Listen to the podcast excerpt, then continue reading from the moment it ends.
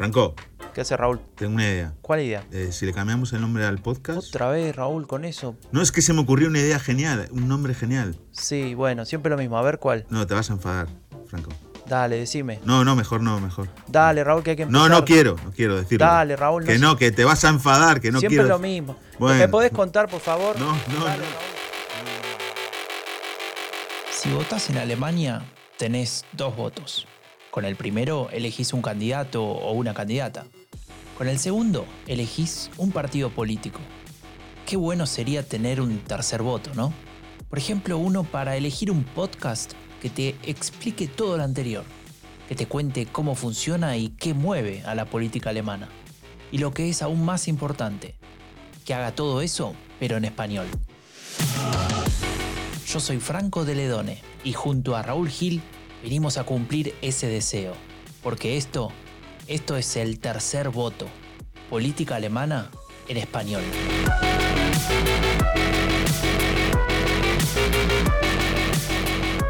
¿Cómo estás, Franco? ¿Qué tal, Raúl? ¿Cómo andas? Bien, acá mucho trabajo, mucho trabajo. Estamos, bueno, ya sabes, ¿no? A pleno con el taller sobre cómo producir un podcast político. Que, que, bueno, los que nos siguen en, en las redes habrán visto, espero, si no estamos haciendo algo mal. Algo mal. Eh, y bueno, la idea es justamente tratar de transmitir lo que hemos estado aprendiendo, haciendo durante todo este tiempo. Eh, el que quiere saber más o la que quiere saber más se puede eh, meter en dpcampus.dialogopolitico.org. Ahí se entera de mucho más, pero si querés te- lo podemos comentar después, ¿no? Yo te resumo y luego lo comentamos. Es la productora especializada en podcast políticos, que es Rombo Podcast, contando todos los secretos de su trabajo. Perfecto. Me- mejor resumen imposible. Creo que te, te voy a contratar como jefe de comunicación. ¿Qué Ah, bueno, muy bien. Luego hablamos de las condiciones. Muy bien. Bueno, pero ahora nos ponemos serios, porque Mm, mm, obviamente que otra de las cosas que nos, nos tiene pendiente, ¿no? Es lo que pasa en Ucrania, que, que obviamente nos da tristeza, indignación por un lado, ¿no? Las imágenes, bueno, todo, todo muy. Todo el mundo sabe a qué me refiero en ese sentido, pero también llama la atención la cuestión de la solidaridad, ¿no? Que estuvimos comentando. Sí, me impresiona, ¿no? Cómo está respondiendo la, la sociedad alemana. De eso además nos hablará Ana Irazábal en su conexión con el, con el tercer voto, ¿no? Eh, que luego conectaremos con ella. Sí, sí, después cuando la escuchemos vamos a, darnos cuenta de algo, bueno, esto va a so- sonar un poco trillado, pero está siempre bien eh, repetirlo, y es que, que en una guerra, en una situación tan terrible como esta, vemos lo peor, obviamente, de la condición humana, pero también a veces vemos cosas que nos dan alguna esperanza. Así es, Franco, sí. Eh, Ucrania seguramente estará presente en la mayoría de los temas que vamos a tratar en este episodio de este mes de marzo, eh, pero bueno, queremos poner el ojo en un tema central. Además de esto, eh, queremos hacer obviamente felices a, a nuestros queridas y queridos mecenas que, que extrañan un poco aquellas cosas que hacíamos en, en el fin de la era Merkel. La, ¿Se puede decir la precuela del tercer voto? Sí, aquellos O, episodios. o el tercer voto es una secuela. es una del- secuela, es una secuela más bien. Bueno. Demos, demos el lugar que le corresponde al fin de la América. Está muy bien, está muy bien. Bueno, Sí. y nada, nada, queríamos ir un poco por ese lado, por esas propuestas de mejora, ¿no?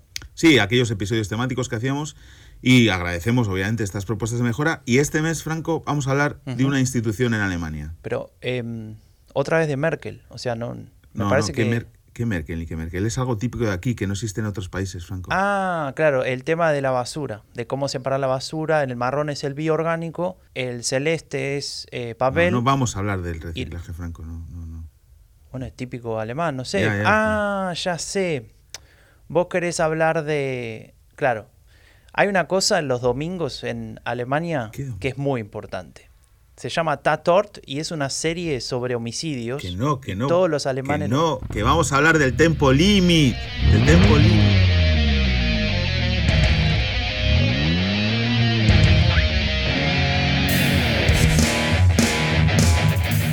Ese era el nombre que le querías poner al podcast, ¿no? Ese era el nombre que le quería poner al podcast, sí. ¿Por qué? Porque ¿Por qué? Sí, yo siempre me pregunté por qué. Bueno, porque todo el mundo decía que no iba a haber tempo limit con el con el la, con la con la coalición semáforo y yo y yo decía, bueno, pues hagamos que haya tempo limit, que aunque sea sea un podcast, bueno, era un poco raro. Era un poco raro, sí, sí. sí Era un poco raro, sí. Pero, vos, eh, para, para, para, vamos a cortar esto porque... Ahí está. Eh, vos querés hablar del de, Tempo Limit, pero antes tenemos que hablar de otras cosas. Así que me voy a permitir, con toda eh, la impunidad que me merece este podcast, eh, interrumpirte. Y me gustaría que hablemos de un par de cosas de actualidad y encuestas. ¿Qué te parece? Mira, ayer y por si esto lo están escuchando en otro momento, el día 17 de marzo en, hubo, hubo sesión en el Bundestag, en el Parlamento Federal Alemán, sí. y pasó algo que es muy raro, y es el hecho de que habló en vivo a través de, de una conexión por Zoom, eh, para hacerle publicidad a la, a la marca. Me imagino que em, sería por otro sistema, pero bueno, sí, dale, dale, dale. Bueno, si querés los nombro todos, ¿querés? No, no, no, está bien. Bueno, eh, habló el presidente ucraniano, ¿no? Zelensky eh, dio un, discurso de unos 15 minutos, más o menos, y en ese discurso, bueno, eh, o mejor dicho, las consecuencias de dicho discurso tienen impacto a nivel político. Y como acá hablamos de política alemana en español, claro. tenemos que hablar de esto. Bueno, el impacto que tiene es que yo estaba mirando, no seguí el discurso de Zelensky, estaba trabajando, y miré el, Twitter y de repente vi a diputados de la CDU diciendo que había sido una vergüenza, que no podía ser, que era el momento más eh, indigno de la historia del Bundestag. Digo, madre mía, pues estamos locos, ¿qué pasa? Eh, Norbert Roggen, que además es un tipo moderado, ¿no? Se le supone. Bueno, no sé. Ahora él se ha hecho no moderado. Claro, pero ¿qué pasó entonces? No, pasó que habló eh, Zelensky y después de hablar Zelensky de todo lo que dijo, que fue... ¿Se puede decir tacos? en el podcast. Algún par de malas palabras. Una hostia en la cara de Alemania, hmm. eh, pero además con toda la mano abierta, diciendo que, Alemania había contribuido a construir un nuevo muro, eh, pues, pues por, el hecho de, que, de la relación, de haber primado la, la, economía en su relación con Rusia y no haber pensado en la geopolítica, y bueno, le reprochó el Nord Stream 2, que no pasaba por Ucrania, pues eso, como que había que Alemania, con su política de acercamiento y de entendimiento de Rusia, había contribuido a lo que estaba pasando, ¿no? Y claro, eh, la mayoría de, eso eh, pues no, tiene, no es atribuible, digamos, a este gobierno, ¿no? A Olaf Scholz y su gobierno semáforo, sino al anterior y al anterior del SPD, a Gerhard Schröder, que es el gran amigo de Putin, ¿no? Pero igual sonó claro. con fuerza ahí y luego era como muy extraño ver cómo le aplaudían todos los diputados a los que a la vez le está diciendo hagan algo, ¿no? Eh, o sea, aquí han venido a reunirse conmigo los presidentes de Eslovenia, Eslovenia, eh, República Checa y Polonia, ¿no? Los primeros, los dirigentes y eh, Alemania. Olaf Scholz ni está ni se le espera. Y, fue como fue heavy, ¿no? Entonces la presidenta de turno del, Parlamento, porque no estaba la presidenta que es la habitual, que estaba de Katrin, no sé cómo. Göring Eckhart. Genau, esa. Acaba Zelensky y sigue con el orden del día y empieza a felicitar el cumpleaños a algunos diputados. Claro, esa es una imagen fuerte, hay un corte ¿no? en Twitter. Qué, ¿Cómo se puede tener tal ¿cómo se dice? de la realidad, ¿no? El estar tan despegado de, la, de lo que está disociado, ¿no? Es disociado, sí, despegado, disociado, o sea, ¿cómo puedes eh, felicitar el cumpleaños después de lo que acaba de ocurrir en el Bundestag, ¿no? De que un presidente de un eh, estado de un estado extranjero que está invadido por, por una potencia como Rusia, llega al Bundestag. Es verdad que ya habló en el Parlamento Europeo, ya habló ante el Congreso de los Estados Unidos, etcétera. Y claro, mucha gente se pregunta, eh, ¿por, qué se la, ¿por, qué se le deja hablar ahí para que diga eso? Otra gente se pregunta si se la ha dejado hablar ahí porque no se ha seguido debatiendo sobre el tema. Y yo, por ejemplo, pensaba, ¿no? La CDU ha criticado mucho el, tema. La CDU seguramente hubiera preferido que no hablase ahí. Sí, eso, eso puede ser, puede ser. Esto que vos decías del cumpleaños me hizo pensar en algo que, es algo recurrente, no solamente acá en el, en el tercer voto, sino también lo hablamos mucho en el Discord al que los que se quieran suscribir, está el link acá en la descripción del episodio. Eh, y es el tema de, un poco de la alemanidad, ¿no? Un poco, un poco en chiste a veces, pero también un poco en, en, digamos, entender eh, ciertas reglas no escritas. Por ejemplo, si el tag es Ordnung, que sería como la orden del día, dice que después del primer discurso hay que, o antes de empezar la sesión oficial, hay que felicitar por los cumpleaños a los diputados que corresponda felicitar, se hace no importa si hay una guerra y acaba de hablar un señor que es el presidente de país vecino que dice que se murieron más de 800, o que asesinaron a más de 800 niños, por ejemplo, en el discurso inmediatamente previo. Y eso creo que tiene que ver un poco con esto de no poder romper ciertas lógicas, ¿no? De, no, es tremendo. No, los cumpleaños se dicen antes, no lo puedes decir después, no lo puedes, no lo puedes no decir tampoco, porque si no, bueno, el que cumpleaños se va a enojar. Es, como una cosa muy, muy alemana, ¿no? Muy, a mí me pareció tremendo, eh, me pareció bien que hablase ahí, me pareció bien que, que el gobierno del semáforo, que en realidad no tiene tanta culpa ¿no? de lo que está pasando, es verdad que, que, ahora tiene la responsabilidad y que desde que anunció en la anterior sesión del Bundestag especial aquel aumento de la defensa y todo eso, pues la verdad es que Alemania no se le ha visto hacer muchas cosas, ¿no? En relación a, a este tema, ¿no? ¿no? No ha estado presente, o sea, sí que se, eh, se, escucha más hablar a Joe Biden, se escucha incluso al, secretario general de la OTAN, a países también vecinos, a Emmanuel Macron, pero Olaf Scholz sí es verdad que, que ha hablado con, con, Putin y que recibió, por ejemplo, al primer ministro de Israel en, y, estuvo en Turquía también hablando con Erdogan, se está moviendo, pero que lo cuente también, ¿no? Porque no lo está contando. Claro. Hay un poco una inercia, esto lo hablamos creo que en el primer episodio del tercer voto, eh, esta inercia de continuar con un poco la lógica Merkel sin Merkel. Sí. Hay... Y ahí es donde creo que en una situación como esta esto no funciona como tal. De hecho, la propia Merkel, en una situación no tan grave como esta guerra, pero pero sí con mucha presión, que fue lo de los refugiados ya por 2015, ella rompe ciertas lógicas de su propia estrategia normal de comunicación y, de decisión política. De hecho, tiene problemas gravísimos dentro de su propio partido. Mucha gente pensaba que no iba a terminar la legislatura y de hecho no solo que la terminó, sino que, que se extendió, ¿no? Una más. Eh, entonces, claro, em, en, en ese momento de crisis, insisto, diferente al actual, pero crisis al fin, tomaba ciertas decisiones que rompían con una lógica. Y acá es como que estamos en esta inercia. Sí. Casi te diría, a veces me da la sensación, esperando que todo se le solucione solo, ¿no? Como, eh, bueno, ya va, ya va a pasar. Claro, obviamente todo el mundo recuerda la dependencia ¿no? energética de, de Alemania de Rusia, ¿no? O sea, es obvio, es, es, tremendo, ¿no? Los datos, los porcentajes, ¿no? Del gas, del petróleo, etcétera.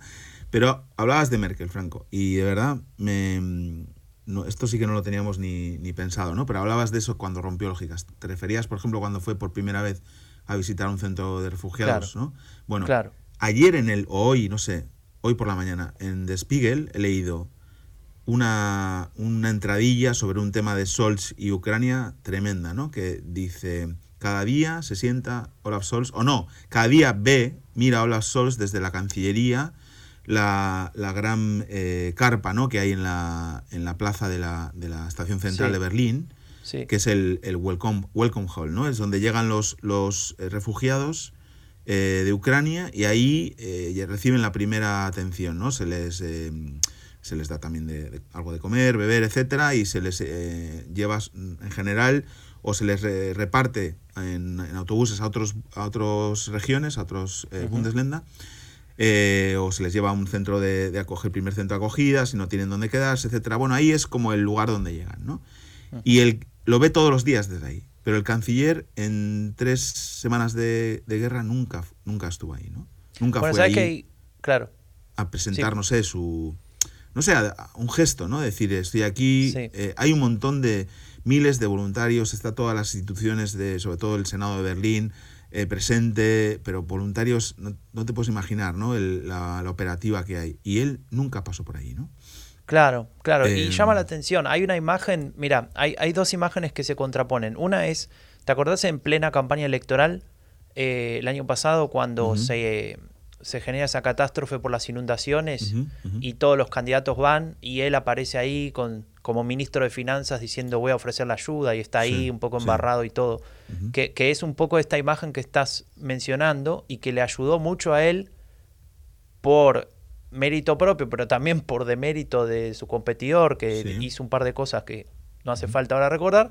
Em, es esa imagen que falta ahora y que, y que se contrapone tan fuertemente con lo que mencionábamos recién. En, la, en, el, en el debate en el Bundestag, que acabamos de mencionar, eh, de vez en cuando van mostrando, van ponchando, digamos, con la Cámara a los diferentes diputados y obviamente a los ministros y obviamente al canciller. Y cuando lo muestran a él, él está sentado en, en su lugar con la máscara FPPSOI, ¿no? FPSOI, eh, eh, digamos que, que tapándole la, más de la mitad de la cara, como nos pasa a todos cuando usamos la máscara, pero en ese momento eh, parece tan frío y tan lejano Y, tan la imagen es tan potente que, se refuerza el doble, lo podemos decir, ¿no? De lejanía, de, poca empatía, qué sé yo. Pero bueno, no sé. Esto tal vez nos da el pie para, para pasar al tema de Ray Ron the Flag, que claro, gusta tanto. Tú, te preguntabas, ¿no? Hace poco eh, si es posible un efecto así con un canciller eh, del estilo de Sols, ¿no? Y bueno, teníamos nuestras dudas, pero es verdad que hace poco, eh, en los últimos, que, la, que, la, tendencia de caída del SPD se había parado y había, eh, había un punto de inflexión desde el, desde el debate extraordinario en el Bundestag, incluso un Gruppe Valen para HDF, que es una encuestadora seria, en la última le estaba dando al SPD y eh, más uno, al, a los verdes también más uno con respecto a la última encuesta anterior al debate del Bundestag, pero en total le estaba poniendo 4,5 puntos por encima de su resultado electoral, ¿no? O sea, sí que puede, se puede hablar de rally round the flag, pero eso hay que sostenerlo. Claro, hay, que, sostenerlo. Y, y Sols no, tiene, no tiene pinta de lo que quiera sostener. Y quien sí lo está sosteniendo, que además, mientras grabamos este podcast, está hablando ella para presentar la estrategia de seguridad eh, alemana es eh, Sanalena Verbo, que no la hicieron vicecanciller, pero es la vicecanciller de facto, Franco. Y sí, y sí. Pero, eh, claro, el tema es ese, te, lo iba a decir hace un momento y no quería saltar de tema. Eh, en, esta imagen de, tal vez esta inercia del gobierno, Scholz alejado, ya sea emocionalmente como también de alguna manera en las acciones, aparece una ministra de Exteriores viajando, dando conferencias, encontrándose con uno, con otro, hablando como habla ella, creo que ahí con tiene... personas normales también, ¿eh? no solo con trajes, con personas normales, con mujeres, con niños, yendo a los campos de refugiados, en la frontera, ojito, ¿eh? Tal cual, tal cual. Y mm. tiene, tiene de alguna manera esta ventaja de, del propio estilo que tiene para hablar, ¿no? Viste que es muy cargado emocionalmente y, a veces, creo que es simplemente su tono de voz, a veces se le quiebra la voz, ¿viste? Que no, no creo que eso sea coacheado, yo creo que, es su forma de hablar. Y, eso suma también en este, en este contexto, en este punto. Pero Franco, em, no solo es que no sea coacheado, tú prueba, tú eres padre de dos niñas, prueba a ir a, a, la frontera de Ucrania con Polonia, a ver allí los niños que están allí. Sí. Y, si, y ponte a hablar, y es como se te crieba la voz. Sí, Pero ¿cómo no va a ser? Es que es normal. Lo que no es normal es lo otro. Lo que no es normal es lo otro. Y ella, eh, en la última de, INSA, cuando preguntan por eh, satisfacción con los políticos, se pone a la primera, cuando en la campaña estaba abajo del todo. Franco, ¿te acuerdas? Después de esa campaña sucia. Y ahora está la primera, por encima de Solz, el Lauterbach, el Linder, de todos. Y de su compañero de partido, que la relegó a no ser vicecanciller, Robert Habeck, ¿no? Entonces, eh, pues los que pensaban que, que, habían terminado la carrera política de Ana Baerbock, ojito, ¿eh? porque están equivocados. Yo decía, bueno, si, si hacen una, a vicecanciller a Robert Habeck porque pensarán que va a ser el candidato y está mejor para posicionado. Bueno, yo tengo mis dudas, ¿no? De que no vuelva a ser ella. Bueno, pero también eso capaz que lo, lo, lo, discutimos en un ratito, eh, porque también que Robert Habeck está armando un perfil interesante. Es desde otro lugar, no desde este que estamos mencionando eh, o describiendo de Babcock. También te digo, Franco, eh, Em, ella no tiene que gestionar nada. O sea, ella tiene que ir a los sitios, tener reuniones, etcétera. Eso lo, se lo podemos preguntar un día al doctor Fausto, que va a estar en un rato con nosotros. Em, esa es la magia de ser ministro de Exteriores, ¿no? Claro, claro, claro. Esa magia. Escucha, Raúl, a vos que te encanta la comunicación política y que tu, sueño siempre había sido ser consultor intergaláctico, eh, yo creo que, que, con esto que estamos comentando de Olaf Scholz, podríamos mm, de alguna manera dar o bautizar a este fenómeno como con un nuevo nombre así teórico, ¿no? a ver cuál. Yo creo que estamos siendo testigos del Rally Round the Flag más rápido del oeste. Nunca duró tan poco, ¿no? Bueno, vamos a ver las próximas encuestas, pero sí, todo indica que, a ver, yo creo que eh, Sols, el tema es que no va a cambiar, pero él y sus asesores se tienen que dar cuenta que el momento que ha hecho una cosa diferente a la que venía haciendo, eh, ha cambiado la. Eh, pues ha cambiado la tendencia de las encuestas, ¿no? Entonces, no sé. Sí, sí. Tiene, ¿Te acuerdas que hablamos el episodio anterior de la presión? Creo que, ese escenario de presión fue como que se disolvió por un par de días y ahora vuelve, volvemos al mismo estado anterior por, por la digamos por la cuestión de la guerra, pero también por esa presión interna, ¿no? Que, que desde ahora, creo que desde la oposición lo están usando bastante inteligentemente, ¿no? Más allá de si yo estoy de acuerdo o no con el contenido. Sí. Eh, Friedrich Metz sabe hacerlo y bueno, eh, vamos a ver cómo continúa. Pero Raúl, este es un podcast que habla de política alemana y no solo de, lo que pasa en los debates en el Bundestag y demás a nivel federal, sino también de lo que pasa a nivel regional, ¿no? y hay elecciones. Vamos. Vamos, que hay elecciones en Saarland. 27 de marzo, eh, elecciones en Saarland. Saarland, a ver, para muy rapidito, una descripción, es el, el Bundesland más chico eh, en población de Alemania, es el menos importante. Hay mucha gente que hace chistes con Saarland, ¿no? Como que cuando en español, no sé si en España lo dicen, en Argentina decimos me importa un pepino, bueno, un alemán diría me importa un Saarland, ¿no? Porque no le importa a nadie. Eh, es feo, es feo. Em, pero es un, un, land eh, que de alguna manera abre el, calendario electoral que va a ser bastante fuerte este año porque hay elecciones en, el, en Bundesländer muy importantes y nos va a dar un poco eh, el termómetro ¿no? de cómo está la cuestión. Eh, y vos encontraste algo particular, ¿no? El pobre candidato de la CDU tuvo una complicación. Sí, está con coronavirus y vi que, Kevin Kuhner le, deseaba rápida recuperación porque, bueno, Está, hay que, las elecciones tienen que ser justas, ¿no? Entonces, bueno, que no pueda hacer campaña en la última fase, en la fase decisiva, pues es... Eh, Yo pensé que ibas a decir que Kevin Kunat hizo que el candidato del SPD también se contagie para que sea justo. no, no, va a ocurrir eso. No va a ocurrir. Pero escuchan, eh, bueno, va, eh, va a ganar el SPD ahí, ¿no? Eso parece, sí. Va a ganar el ¿Qué nos dicen las encuestas, Franco? Contra, contra la, tendencia histórica, o al menos de los últimos años, ¿no? De ganar la CDU muchas veces. Digamos, desde, la, desde el retiro de, de, ¿cómo se llama? Oscar Lafontaine, ¿no? del nivel regional, el SPD no se pudo recuperar, digamos, y siempre la CDU eh, había gobernado, estuvo Annegret Kramp-Karrenbauer, después cuando ella cambia a nivel federal, cuando Merkel la llama para ser ministra de Defensa y, y eh, secretaria general del partido antes, eh, aparece Tobias Hans, que es este candidato, que es el que tiene coronavirus, que tenía una, una buena reputación, pero por corona y qué sé yo, digamos, a partir de 2020 de alguna manera se empieza a desarmar eh, el, lugar que estaba construyendo, o, digamos la carrera política que estaba construyendo, y ahora está nueve puntos por abajo del SPD. Si las elecciones fueran hoy, el SPD obtendría 39%, que para ser el SPD es un número de ensueño,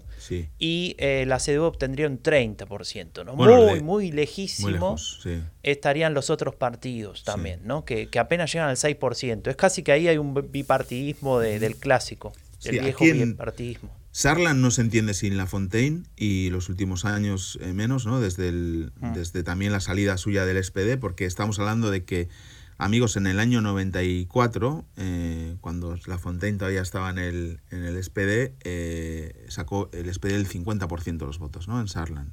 Sí. A partir de ahí, eh, él se va en el 99, ¿no? En, marzo del 99 deja, deja el, gobierno de, de Schroeder, ¿no? Por el tema de, de la, del, de la Agenda 2010. Sí, toda la discusión del, de la Agenda 2010, el Hartz ¿no? De toda esta reforma social que llevó adelante Gerhard Schröder. Y luego ya es el SPD el que empieza a bajar. Eh, la CDU también recupera voto ahí, pero quien se hace fuerte es Dilinque, que Dilinque en 2009 saca 21% en Saarland, 24 el SPD. O sea, hmm. esos 50 puntos que tenía el SPD se reparten entre SPD y Dilinque y algunos que se van a, a la CDU. Y ahora de Linke está en las encuestas en el 4%, ¿no? Casi eh, quedarse fuera, ¿no? Yo creo que es una, una buena, em, un buen reflejo de lo que está pasando con Die Linke en Alemania. Die Linke, para el que no sabe, es el partido de la izquierda, es el partido postcomunista, porque si bien tiene esta pata que acaba de explicar Raúl con, con, la decisión del SPD, también tiene la otra pata que es, digamos, el heredero de aquel partido único de la RDA, Em, y que en algún momento en los 2000 se fusionan y forman Die Entonces, eh, es un partido que tiene muchísimo peso en el este del país, o, lo estaría teniendo, eso también lo podemos discutir. Y en particular en el oeste no era fuerte, de hecho en muchos parlamentos ni siquiera estaba o está representado, pero en Saarland, por tener a la figura de Oscar Lafontaine, siempre había sido como una especie de isla en el oeste eh, de, buenos resultados electorales para Dilin, que, bueno, eso se va a terminar. Se va a terminar porque, para que se hagan una idea, en 2009, hace unos, ayúdame con la cuenta, 10, 12, 13 años, ¿no? Eh, el, D-Link había obtenido el 21%, eh, un tiempo después, en 2012, 16%, un tiempo más después, en 2017, 13%, y hoy la intención de voto le da 4%. No, y, ayer anuncia la Fontaine que se va de Dilinque. Y claro, eso es como el tiro de gracia en la frente. No, ya no, que no se presenten. Claro. Entonces ahí de alguna manera lo que estamos viviendo es eh, una situación crítica, profundamente crítica para Dilinque en el oeste del país. Recordemos que Alemania se reunificó hace más de 30 años, pero estas divisiones entre este y oeste siguen existiendo. Y em, un partido que no pueda hacer buen pie en ambos territorios, por llamarlo de alguna manera, tiene serios problemas a nivel federal después. Lo hemos visto justo en la última elección que Dilinque entró por un par de votitos, ¿no? Digamos, haber obtenido esos mandatos directos y demás, y no se hubiese quedado fuera. Así es. Em, y bueno, si Dilinque, si el proyecto de Dilinque en el oeste se derrumba, eh, hace temblequear también al, proyecto de Link en el este, ¿no? En la, en la XRA. Claro, así es. Y sabes que también es muy llamativo que la mayoría de esos líderes, no bueno, sí, una inmensa cantidad, digamos, de, esas personas de, que están ahora arriba en D-Link, en la cúpula, son personas que vienen del oeste, ¿no? Claro. Em, pero bueno, es, eh, es un, Queríamos comentar esto sobre D-Link un poco para representar eh, lo, que, lo que está pasando en este panorama político alemán que se extiende de alguna manera de lo que pasó en las elecciones federales de hace unos meses, no más. Muy bien, pues hemos hecho un buen repaso de la actualidad, Franco. Vamos con el te tema. Voy a dar el gusto, ¿qué te parece? Bien, bien, me gustó, me gustó. Vamos con el, con el tema, con el, con el nombre del. Ahí estamos. Franco. ¿Te gusta el metal, Raúl? Eh, no, le gusta más a mi amiga Ruth Carrasco, que le mando desde aquí un abrazo fuerte. Vos sos más de, de música tranquila, ¿no? Yo soy, yo, te vas a reír, pero yo, yo era rockabilly, de joven tenía tupé. sí, sí, te vas a reír. te has reído, te has reído, de hecho.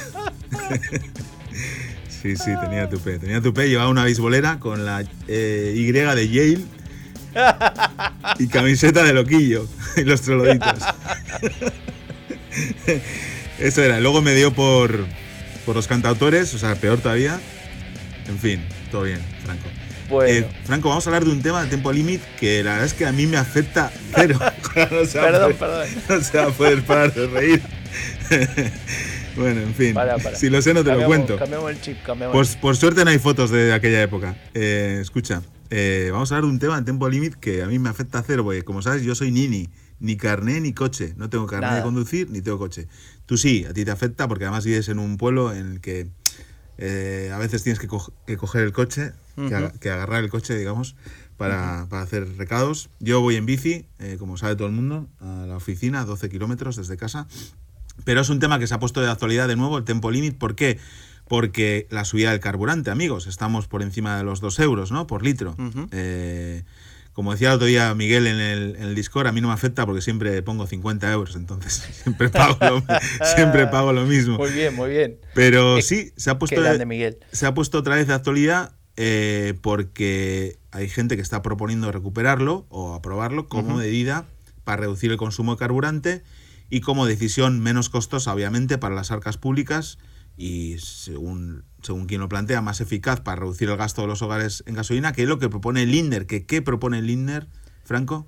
Él propone un descuento directo al precio. Es decir, que, para decirlo más, muy rápidamente, las, eh, el al precio eh, concreto, las, las gasolineras, las estaciones de servicio, los que venden, los, digamos, los, que venden sí, este combustible, le van a hacer un descuento al consumidor final es decir, ellos van a financiar ese descuento y después le van a tener que decir al Estado, mira, le desconté a esta gente todo este dinero, me lo tenés que devolver y el Estado le va a pagar a cada una de las gasolineras lo que, lo que le corresponda. ¿no? Eso es lo que las gasolineras han dicho que, no les va muy bien, Franco, porque sobre todo las gasolineras pequeñas, si tienen que adelantar todo ese dinero que creo que se está valorando en 20 céntimos ¿no? Eh, de descuento. Sí, pues, para, mira, te quería decir para ubicar a la gente que no tiene ni idea de estos números, para que se, se hagan una idea. Antes de la guerra, febrero de este año, el precio de la, de la nafta o gasolina super ujú. era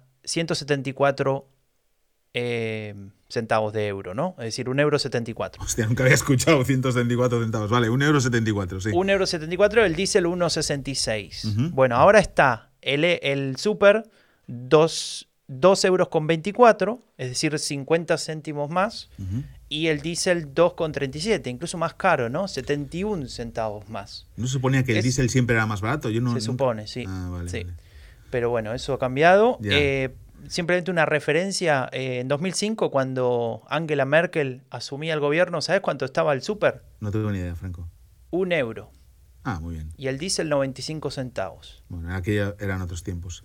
Eh, otro tiempo. lo del el Tank Rabat, que no sé si es lo mismo que el Split Price Deckel, pero bueno, eh, las Me parece que no por definición, ¿no? Claro, por definición no, porque split price deckel sería poner un, un- un precio máximo, ¿no? Que solo puede, que es lo que se está debatiendo, por ejemplo, en Europa, un precio máximo para la electricidad y el gas, etcétera, pues viendo que está subiendo todo por la, por ¿Qué, la, qué, qué? por la guerra. Ya llegó el comunismo, ¿qué pasó? Sí, llegó el comunismo. Raúl, el no me asustes. Sí, sí, sí. Control de precios. Claro. What? Y luego la- las gasolineras dicen que, bueno, hay gasolineras que tendrían que adelantar, eh, Mm. no sé, 60.000 euros en un mes, por ejemplo, que eso es imposible, ¿no? Y luego es también bu- la burocracia de pedir todo eso, ¿no? Eh, Claro. En el Finansam, ojito amigos, el Finansam, uno de los tres eh, organismos más odiados por los alemanes, sobre todo por los emigrantes que estamos aquí en Alemania. Claro, Pero sí, claro, claro. Entonces, Llenar un, un formulario correctamente No. del Finanzamt es equivalente a un posgrado, eh, de- de- de- en, digamos, en una universidad de las Efectivamente. 10 mejores del mundo, como mínimo. En chino. Sí, Así es. Y entonces, el otro día había una campaña de Campaz, que sabes que hacen Sí. estas campañas son muy llamativas, ¿no? Y decía, razones para el tempo limit, eh, que es bueno para el clima, que es eh, malo para la, para la caja de, de guerra de Putin, que la mayoría de los alemanes está de acuerdo y también ponían que, que Sebastian Vettel quería eh, ir a 130, bueno, la broma. Y lo que, lo que iba en contra era nada salvo el Christian Lindner y el, F- y el FDP, que como sabemos fue uno de los triunfos del FDP en el acuerdo de coalición, el que no estuviera incluido el tempo limit, ¿no? Y entonces aquí empiezan los debates eh, que me parecen muy interesantes sobre a quién beneficia una cosa u otra, etcétera, ¿no? Sí. Y leía el otro día un tuit muy interesante porque se hablaba de eh, quién tiene autos en, en Alemania según el estatus económico, ¿no? Entonces, quien tienen sea Hog de dinero, o sea, muy alto estatus económico, tienen eh, el 42% un coche, el 40% dos coches y el 10% tres o más coches. Más coches me alucina eso también. Claro. Eh, los que tienen alto, también, por ahí. Eh, los que tienen Mittel ya empieza al 21%, ningún auto, 63, do- eh, un auto. Un auto. Y menos tienen dos autos o más autos. ¿no? Pero, por ejemplo, el- el- los más bajos, digamos a nivel económico, la gente con menos recursos, la mitad no tienen ningún coche y el 40% tiene uno y el 6% dos, dos coches y el 1% tres. Esto será porque trabajan, tienen coches porque trabajan en eso, ¿no? Y entonces decían que estas medidas eh, se, se aprovechan los, los que ganan más, ¿no? Que, que los que los eh, las personas con menos recursos tienen eh, en general ningún ningún coche no tienen coche entonces no se van a aprovechar de esas medidas pues yo no estoy muy de acuerdo con esto Franco A ver, contame por qué. no estoy muy de acuerdo porque estos datos no contradicen en realidad una, algo que existe, porque aunque sea solo el 40% que tengan un coche, de los que tienen menos ingresos, me gustaría decir una cosa importante a la izquierda verde, ¿no? Lo del Tank Rabat que propone Lindner beneficia también a, eh, y creo que especialmente a, los, a las personas trabajadoras, no a los votantes del Lindner. Los votantes del Lindner trabajan en unicornios, en, en home office, ¿no? en startups que tienen, eh, val- están valoradas en millones de, de euros ¿no? en, en home office, o si tienen que, que o tienen eh, unos ingresos muy altos no les importa pagar un poco más, porque estamos hablando de aquí, ganes mil euros o ganes 10.000 euros al mes, pagas lo mismo por la gasolina. ¿No? Entonces, Sí. una rebaja de 20 céntimos eh, le afecta, le, le beneficia mucho más a una persona que gana 1.000 euros que a una que gana 10.000 euros. ¿no? Y yo les voy a decir otra cosa a la izquierda verde. Dejad o dejen de criminalizar a las personas que arrancan el coche o la furgoneta cada mañana para ir a trabajar, porque no tienen la culpa de necesitar el coche.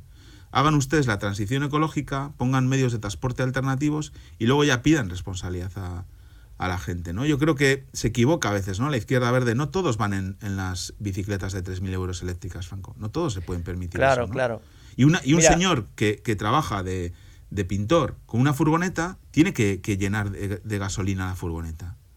Entonces el tank rabat le va mejor que el tempo limit, porque el tempo limit, poner a 130, ya la furgoneta no iba más de 130, Franco. Entonces no le va a afectar el tempo limit a esa persona. Entonces yo creo que aquí hay, aquí hay un debate académico de la eh, distribución de, de arriba abajo, de abajo arriba, no sé qué. Bien, ya, pero es que las personas que van a trabajar con su furgoneta tienen que llegar el tanque y ahora mismo están pagando eh, casi el doble de lo que pagaban hace un mes, Franco. Y es una locura eso. Claro, claro. Ahí igual em, a ver, yo eh, me voy a permitir ahí que tengamos una, una breve discusión. Claro. Porque también hay otros, otras posiciones que me parecen muy razonables y que. Para eso estamos aquí. De alguna manera presentan otro punto de vista de lo mismo. Y capaz que el otro día en el Discord hablábamos de framing, ¿no? De frames. Uh. Y capaz que esto ayuda a ilustrarlo.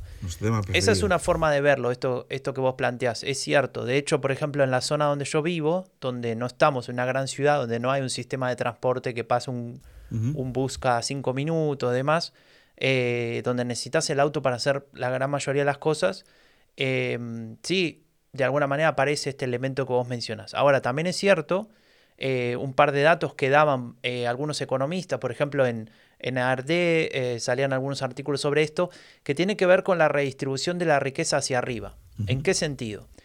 En que la gente que más tiene tiene más autos, tiene autos que consumen más, es decir, que son menos eficientes em, eh, y que también los utilizan para, eh, digamos, de manera más regular y por consiguiente eh, consumen mucho más combustible, con lo cual este dinero de alguna manera iría a, a parar mucho más a los bolsillos de los que más tienen, pese a que Mm. pese a este argumento que vos planteás, ¿no? Eh, entonces, en ese sentido, lo que plantean es, la metáfora de la regadera, ¿no? Die Gießkanne en alemán, que sería como, bueno, tirar, tirar agua por encima y, le cae a todos por igual, pese a que no somos todos iguales, en el sentido de cuánto ganamos, ¿no? Me refiero, o, de cuánto consumimos, mejor dicho. Algunos consumen más, otros consumen menos, y ahí es donde aparece la discusión entre Christian Lindner y Robert Habeck, en eh, respecto de este, de este eh, descuento de, para, conseguir combustible, em, porque presenta esos dos modelos. ¿no? Eh, lo que dice Habeck es, vamos a tratar de usar esto para demostrar que la energía cuesta, que es difícil.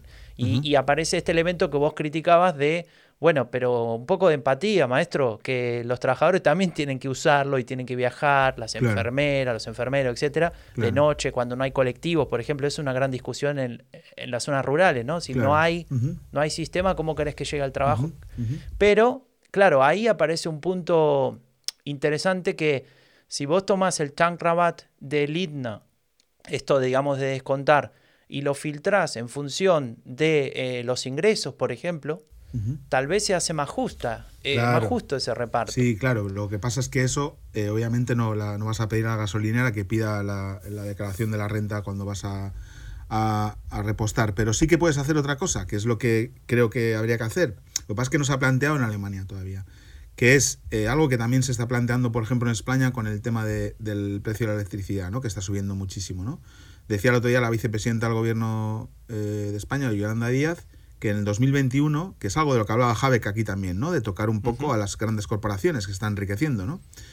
En 2021 las tres principales eléctricas embolsaron 10.000 eh, millones de beneficios antes de impuestos, un 47 más que el anterior, ¿no? Y ya decía, la respuesta a la crisis exige de un reparto justo de los costes. Yo diría, eh, obviamente, eh, un bonus de, de, para gasolina a las familias con menos recursos y a las personas que por el trabajo lo necesiten, digamos por la furgoneta, por tal, y luego también tocar a las grandes corporaciones y usar eso para redistribuir, obviamente, ¿no? Y ahí es donde eh, se ve la ideología de un gobierno, ¿no?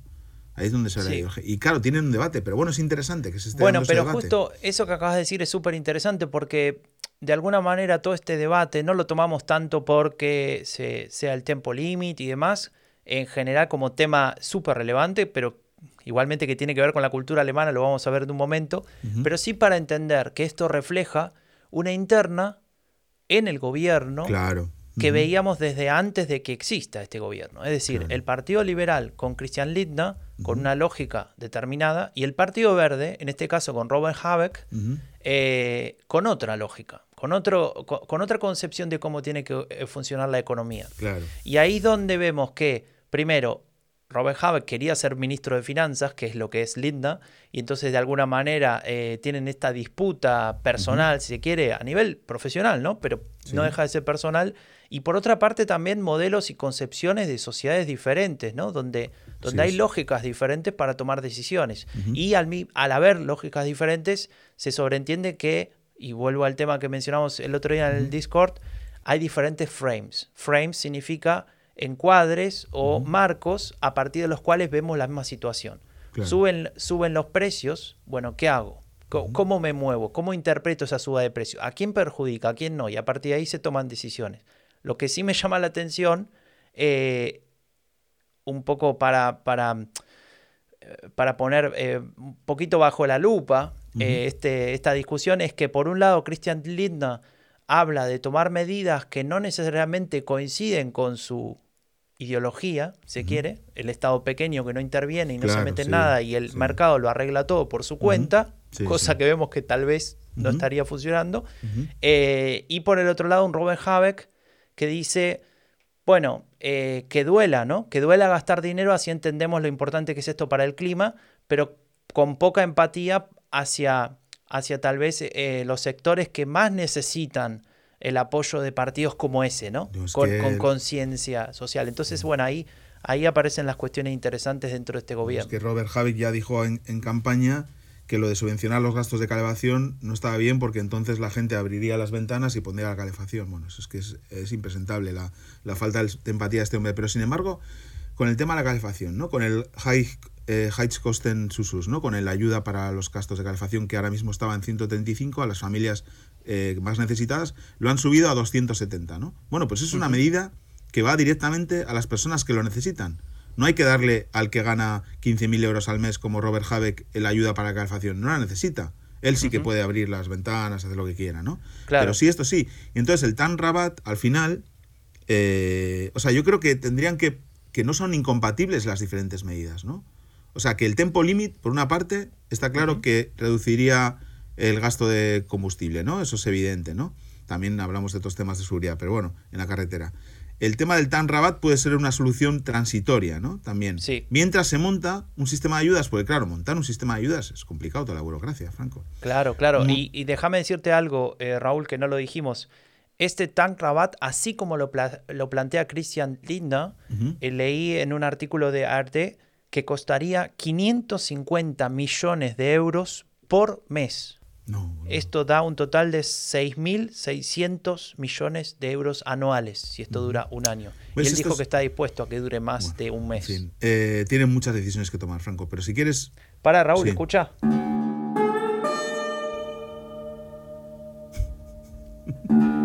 ah, no, perdón, es que pensé que iba a escuchar em, la opinión de Olaf Scholz sobre todo esto, pero me salió esta música. No ha dicho nada.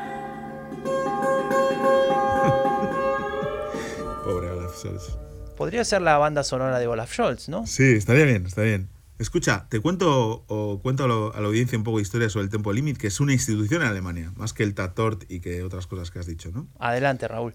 Bueno, eh, debe ser el único país rico de Europa, al menos, donde un conductor o una conductora no tiene que mirar el velocímetro en el 60% de las, de las autobahn, ¿no?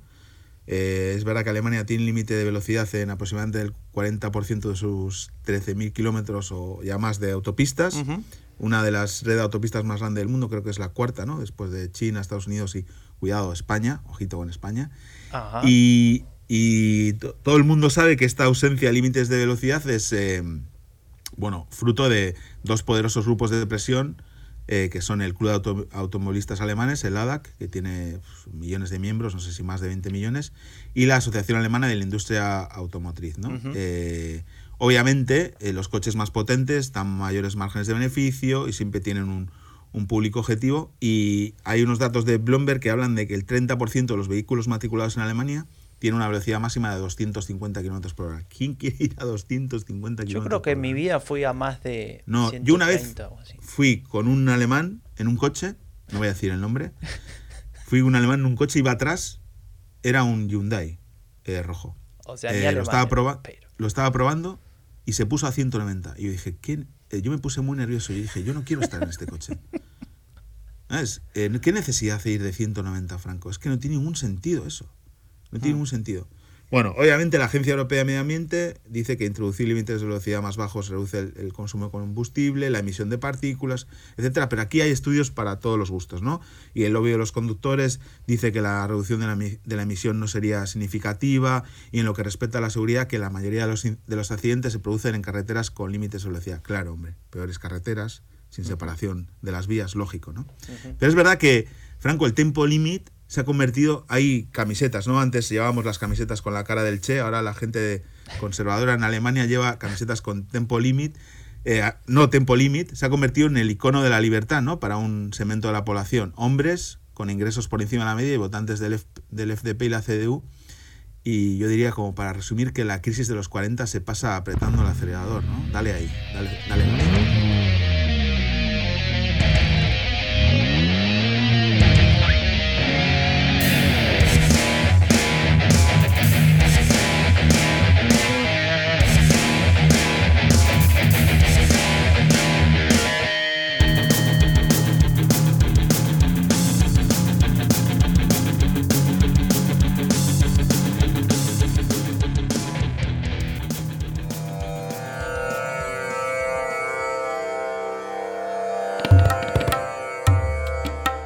Hola Raúl, hola Franco. Bueno, yo puntual a mi cita mensual. Eh, encantada de, estar por segunda vez con vosotros en este maravilloso eh, podcast. Y, esta vez os traigo una reflexión que es muy que es positiva y que me ha llamado, me ha vuelto a llamar la atención. Y es qué bien se organizan los alemanes cuando tienen que poner en marcha un sistema de acogida de un día para otro. Imagino que están bastante entrenados porque, bueno, la llegada de, refugiados sirios, afganos e iraquíes en 2015 les, digamos, entrenó, ¿no? Fue la primera prueba de fuego importante. Pero estos días, yendo mucho a la estación central de, Berlín, a Hauptbahnhof, y viendo un poco cómo se están organizando los voluntarios, pues en a ver quién habla qué idioma, em, qué tipo de ayudas hay que dar, cómo la sociedad civil también se está movilizando para que pues todas estas personas puedan quedarse en casa de, familias. Me está llamando muchísimo la atención. Es muy bonito ver a los alemanes esa digamos esa organización alemana, ¿no? que muchas veces decimos esa precisión em, puesta en práctica y la verdad es que, que está siendo muy bonito ver esa organización y, esa movilización ciudadana aquí en Berlín. Ojalá en otros lugares también eh, fuera igual. Viendo que están recibiendo al día entre 10.000 y 15.000 personas es realmente estoico y yo creo que, que es muy importante también eh, bueno, subrayarlo. ¿no? Muy bien, eh, la conexión de, de Anne, así llamamos esta sección de Ana Irazábal en, en el tercer voto, Franco. Em, bueno, contándonos, em, ella tiene una mirada de, periodista siempre en, lugares de conflicto, también muy humana, ¿no? Muy de ver las historias personales y ahora ella nos trae esa historia que la verdad es que a mí me, me, conmueve también, ¿no? Ver cómo todos estos días, tú ya sabes también que por mi trabajo en la red, pues estoy muy pendiente de lo que está pasando, tratando de ayudar todo lo que todo lo que podemos, pero la verdad es que la gente está espectacular. O sea, lo de los grupos de Telegram, los grupos de Facebook, los Excels para anotarse como voluntario, todo lo que la gente está ofreciendo. O sea, en la, en la página, en una de las páginas, porque hay un montón de ofrecer alojamiento. El otro día veía que había ya 300.000 camas ofrecidas, ¿no? Es una locura, ¿no? Absoluta. Y luego también ver cómo eh, es verdad lo que dice Ana, ¿no? Eh, la preparación de la, del 2015, ¿no? Hay, hay estructuras que quedaron, ¿no? Eh, en esa preparación. Y luego el, Senado de Berlín, que es quien la, la, Departamento de Integración y Sociales, que es quien se encarga también de, de todos estos temas, pues ha estado diciendo desde el primer día que no se podían hacer cargo solo Berlín de ello, ¿no? Y luego, pues el, a nivel federal se acordó hacer un reparto también de las personas refugiadas que llegaban entre los diferentes Bundesländer, ¿no? Pero es verdad que decían, están llegando a veces 10.000 personas al día, ¿no? Es una locura la Hauptbahnhof, las diferentes estaciones y luego, pues eh, obviamente es un número de refugiados muy alto, pero creo que Alemania estaba, obviamente, está eh, mejor preparada que, que entonces y sobre todo está eh, más dispuesta también a, porque ya lo ha hecho una vez y ya lo demostró, ¿no? sobre todo la gente, la gente común ofreciendo su todo pues lo que tiene no para, para hacer digamos eh, aliviar un poco lo que tiene que ser para unas personas unas familias que hace eh, tres semanas estaban tranquilamente en su casa en Ucrania, pues que ahora hayan tenido que dejarlo todo, separarse seguramente entre ellas y, haber perdido a seres queridos, ¿no? O sea, no me sí, puedo imaginar, sí, totalmente. Espero que también, em, incluso en los medios de comunicación, por parte de algunos periodistas y algunos políticos, obviamente, baje un poco este nivel de, de discusión sobre qué tipo de refugiado, refugiado de un lado, refugiado del otro, gente que vale más, que vale menos, ¿no? y pensemos que somos todos seres humanos y que a cualquiera que nos pase algo así nos gustaría y quisiéramos recibir la solidaridad que estamos viendo en este caso, ¿no? Bueno, yo, yo por ejemplo, para mí una de las cosas más increíbles que está pasando, yo tengo compañeros en el trabajo que son vinieron en el 2015 como refugiados sirios que tuvieron que pasar ocho países para llegar aquí. Algunos han conseguido ya la nacionalidad alemana, como mi amigo Vara, que le mando un saludo desde aquí, aunque no entienda un carajo de español, ni yo tampoco de árabe. Ellos están aportando como los que más, ¿no? En esta, en esta crisis. Bueno, pues esas cosas, no sé, te llenan un poco de, esperanza, ¿no? Y bueno, agradecemos a Anne que nos traiga este tema y aprovecho para recordar que hay muchos buenos profesionales a los que seguir para estar informados, que por Ucrania siguen María Sauquillo, Alberto Sicilia, que es Principia Marsupia en Twitter, que está también Ignacio Utín en Argentina, o buenos amigos como Ibai Arvide, que, en su podcast La Internacional contaba ayer junto a Adriana Cardoso lo que está viendo en la frontera de, Ucrania y Polonia. ¿no? Bueno, eh, obviamente Ucrania va a seguir estando, esperemos que no mucho tiempo ¿no? En, primera línea de, las noticias y confiamos en que termine pronto esta locura. Raúl, y ya que hablamos de buenos profesionales que saben de análisis, ¿por qué no vamos a posiblemente el profesional más profesional de todos los profesionales. Y lo escuchamos. ¿Qué, qué opinas? ¿Esta música te suena? Sí, me suena. Es la de la tribuna del doctor Fausto. Ya han pasado 100 días del gobierno de la coalición semáforo. En política interior los cambios han parecido más de forma que de fondo, y no es menor, luego de 16 años de gobierno de la canciller Merkel. Pero es en la política exterior donde el cambio ha sido radical. Las transformaciones en el tablero geopolítico europeo del cual ya adelantábamos algo en la primera emisión del tercer voto, despertó a Alemania del dulce sueño del triunfalismo liberal que empezó en la década de los 90. La promesa de estabilidad que ofrecía el relato de El fin de la historia se ha roto. Y Alemania, como dijo alguna vez el hoy presidente federal Steinmeier, es reclamada por otros actores globales para intervenir y cambiar la balanza en el conflicto ruso-ucraniano que hoy se expresa en una invasión militar injustificable en el derecho internacional y humanitario. No solo otros países esperan que Alemania dé un paso al frente, también los ciudadanos alemanes lo desean. Y ambas circunstancias producen un cambio de época en la política exterior y de seguridad alemana. Las tesis liberales que predicaba Willy Brandt con la Ostpolitik van del Durchannierung y constituyeron un continuum no sin interrupciones durante 50 años, ya no le sirven a las élites políticas y económicas alemanas, que se lamentan que Rusia no cumplió con lo que el Occidente, ese concepto polémico que autodefine a países que, no por casualidad, son también miembros de la OTAN, esperaba de ella. Por el contrario, las élites alemanas, respaldadas por formadores de opinión pública, adoptan un tono que, visto desde afuera, recuerda a la reflexión de Marx. La historia se repite dos veces primero como tragedia, la segunda como farsa.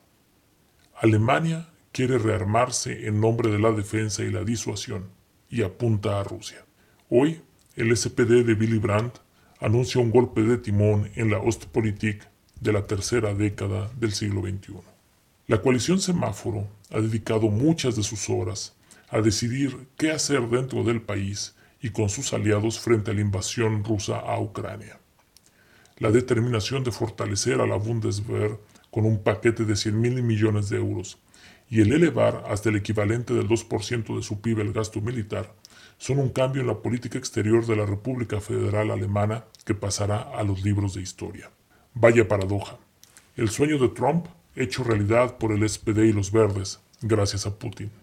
El gran estímulo al complejo militar industrial no lo encabeza la derecha, sino socialdemócratas y ecologistas. Desde el extremo occidente, donde está la mayoría de quienes hablamos español, observamos indignados una tragedia humanitaria. Nos duele el éxodo de refugiados y nos da esperanza la solidaridad. Al mismo tiempo, vemos con curiosidad cómo Alemania está dando otro paso en aquel camino en el que los países cuyas considerables dimensiones poblacional y económica se reflejan en aspiraciones políticas y se proyectan militarmente. Hasta el próximo mes. Espero que con un mejor panorama.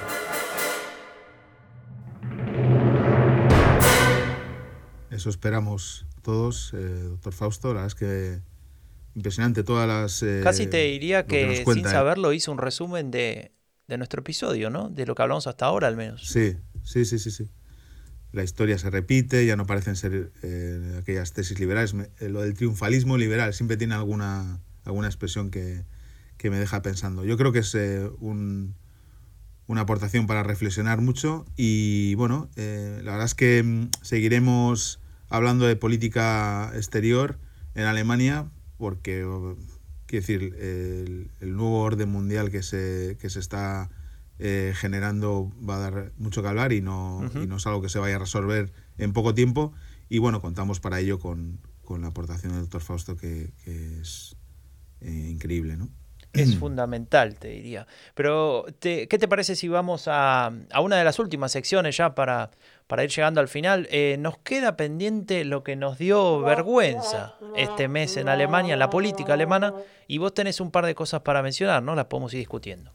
Bueno, a mí me dio un poco de vergüencita a la mujer de Gerhard Schröder rezando en Instagram cuando Schröder estaba riéndose con Putin, ¿no? Esa imagen. Vamos a poner el, link en, la descripción. Dio un montón de, de para, para memes, ¿no? Porque uno de los memes mejores que vi fue ella rezando eh, en lugar de en la habitación del hotel donde era la foto original, era una gasolinera, ¿no? Para que bajase el precio de, de, la... a ver, para, para el que no, o la que no se ubica, Gerhard Schröder es el ex canciller alemán eh, que, digamos, forjó unas relaciones muy, muy cercanas con, con Vladimir Vladimirovich Putin cuando era canciller y... Eh, em, y de alguna manera, digamos, generaron una amistad tal que cuando, cuando dejó de ser canciller, eh, pasó a prácticamente, se podría decir de manera inmediata, a ser parte de, del consorcio energético de, de, la, de la estatal rusa, ¿no? de Gazprom, en alguna de sus subsidiarias. Así que eh, ahora está en el ojo de la tormenta, que es a partir del inicio de esta guerra, porque eh, qué posición, qué lugar ocupa, ¿no? Entonces en el Partido Socialdemócrata no se quieren hacer cargo de él, los otros partidos le dicen a los socialdemócratas que lo echen y bueno, y así estamos desde, desde el inicio de la guerra prácticamente. Sí, así es, y bueno, eh, él estuvo ahí, ¿no? En, Putin, no sé qué, qué, habló con él, no ha trascendido, fue a título individual, no lo pactó con el gobierno ni con el partido, la verdad es que el papel que está jugando es bastante lamentable. Es raro, es raro. Vi, vi en un diario ayer que titulaban Nadie le pregunta en, mejor dicho, en el SPD nadie le pregunta a Schröder qué habló con Putin. ¿Qué es esta noticia? ¿De qué, mm, estoy mm. leyendo? Eh, tú traías una de Baviera, ¿no? Hay una, una de acá, sí, del reino cuasi independiente de Baviera, donde, donde habito. Em, del, hay, a ver, Marcos Schröder, el, el, ministro presidente de acá, está, digamos, llevando adelante una serie de. una, una pequeña campaña con, con motivos militares, ¿no? Entonces lo último que vimos fue una imagen de la CDU con fondo militar, ¿viste? Este fondo verde-marrón, digamos, como de, de, ropa militar. yo, yo cuando lo vi, Franco, pensé que era una captura de Google Earth de la campiña bávara. bueno, con sus, con sus, con, los límites de cada finca. Claro. Eh, no, no, no, no. Era un mensaje de ese estilo, hablando de que, de que hay que cuidar a las Fuerzas Armadas alemanas, ¿no? Al, Digamos, me, cuesta mucho. Yo sé que es política y hay que hacerlo y todo, pero gobernaron 16 años seguidos eh, el partido de la CSU, ¿no? De Baviera, en el nivel federal. Y incluso en uno, en uno de los periodos de uno de los gobiernos de Merkel tuvieron la cartera de defensa también, ¿no? O sea, no. Bueno. Eh, y lo, la otra parte de esta campaña que me llama mucho la atención y no, no me termina de cerrarlo, tuve que hablar un poco con, gente de acá, también con mi mujer, un poco para entenderlo. Hay muchas fotos de Marco eh, con, acompañado de soldados americanos, no de ah, soldados alemanes, ¿no? Comiendo salchicha. No se puede, es increíble, no hay forma de... Bueno, de hecho el mensaje era eh, tenemos, no sé, creo que decías 6.000 salchichas de estas, salchichas blancas, ¿no? 6.000 salchichas para los soldados americanos estacionados acá. Ah, entonces, Decía, bueno. Están tranquilos, no tienen marmas, pero tienen salchichas. Claro, no, el, punto era, yo, yo pensaba, bueno, ¿qué tipo de mensaje es este? Y claro, cuando uno empieza a hablar un poco, intentando hacer así como pseudo sociología y comprender lo que pasa, es una imagen muy potente para aquellos que vivieron la, la posguerra inmediata, ¿no? Es decir, eh, apenas terminó la guerra, la destrucción, los soldados americanos en Baviera, porque el sector eh, bávaro era el, sector americano, de alguna manera siendo los, los, representantes simbólicos de la liberación, del, volver a empezar, de la reconstrucción y demás.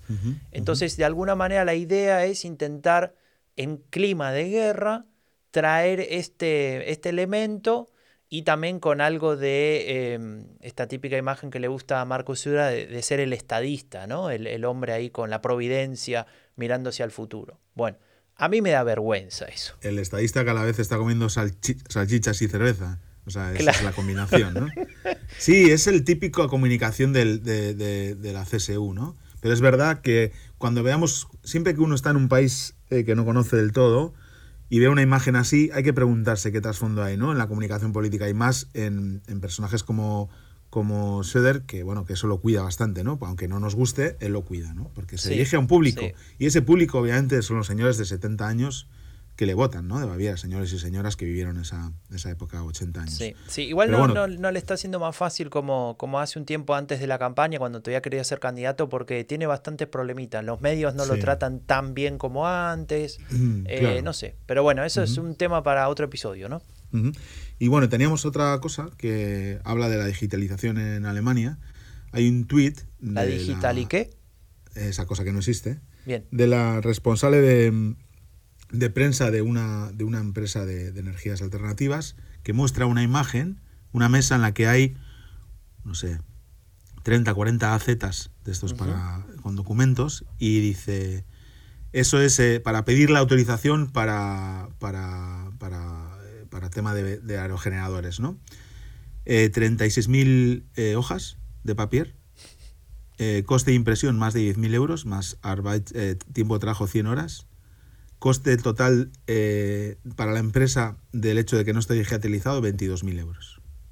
La imagen es tremenda, la vamos a poner. Imagínense, la, imagen la compartimos, sí, pero para que se imaginen eh, carpetas llenas de hojas, carpetas gordas, ¿no? De estas gordas. Gordas, bien gordas. Y qué sé yo, serán 7, 8 metros, ¿no? Si lo pusieras en alto. 7, 8 metros de alto. Una arriba de la otra. Fuerte. 22.000 euros de gasto que si la administración estuviera digitalizada no tendrían que haber asumido la empresa y no de todo el trabajo. ¿no? a ver, eh, ¿puedo, eh, a inaugurar una nueva sección, Raúl. ¿Puedo contar algo fuera de guion? Fuera de guion, que me hiciste Ah, mira, sección fuera de guion. fuera de guion. Todo está fuera de guion, de hecho. A ver, eh, ya lo, esto lo saben porque lo dije en el primer episodio. Mis hijas van a la escuela, ¿no? tenemos tema en homeschooling, ya, ya estas cosas, digamos, el que escucha el fin de la o el que escuchó el fin de la era Merkel y ahora el tercer voto sabe de qué hablamos. Eh, el otro día viene la clase, digamos, o, la, o el tema medios. Medios en general, ¿no? Medios, digamos, de, qué sé yo, los libros, el teléfono, la televisión, ah. la radio. Sí. Bueno, había una lista de medios. Bueno, en esa lista aparecía eh, el fax, aparecía el SMS. Vamos. SMS, eh, para el que no sepa, es el mensajito directo, el viejo mensajito antes de WhatsApp, ¿no? Em, aparecían em, explicado qué es Internet, pero así como grande, ¿no? la Internet, la Internet. Claro, qué es un email, ¿no?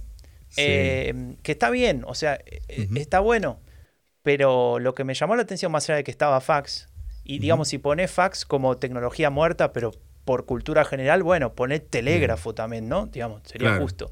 Pobre telégrafo, que fue igual de importante o más todavía. Bueno, el puro fax tiene su. aparece DVD, ¿no? Por ejemplo. y, una de las cosas que, más me, me chocó es que es lo que no aparece. Y, ahí pensando en niños y pensando en socialización y pensando en centennials y nativos digitales y qué sé yo, ¿cómo es que no está redes sociales? ¿Cómo es que no, está cada una de las redes sociales en su, circunstancia, en cómo te puedes relacionar eh, con gente desconocida de manera muy sencilla? No aparece podcast, Raúl. No aparece podcast, ¿no?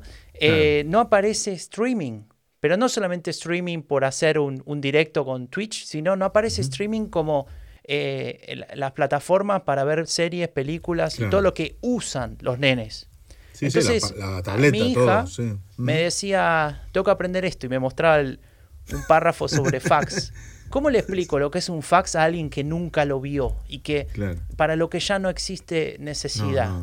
No, es tremendo, es tremendo. Bueno, fin de la sección fuera de No, pero y luego de digitalización otro día en el Discord, Miguel compartía una carta de ON a un cliente que le decía por correo eh, en papel, por una carta de papel, que no habían podido recibir su email porque el adjunto tenía más de 9 megas.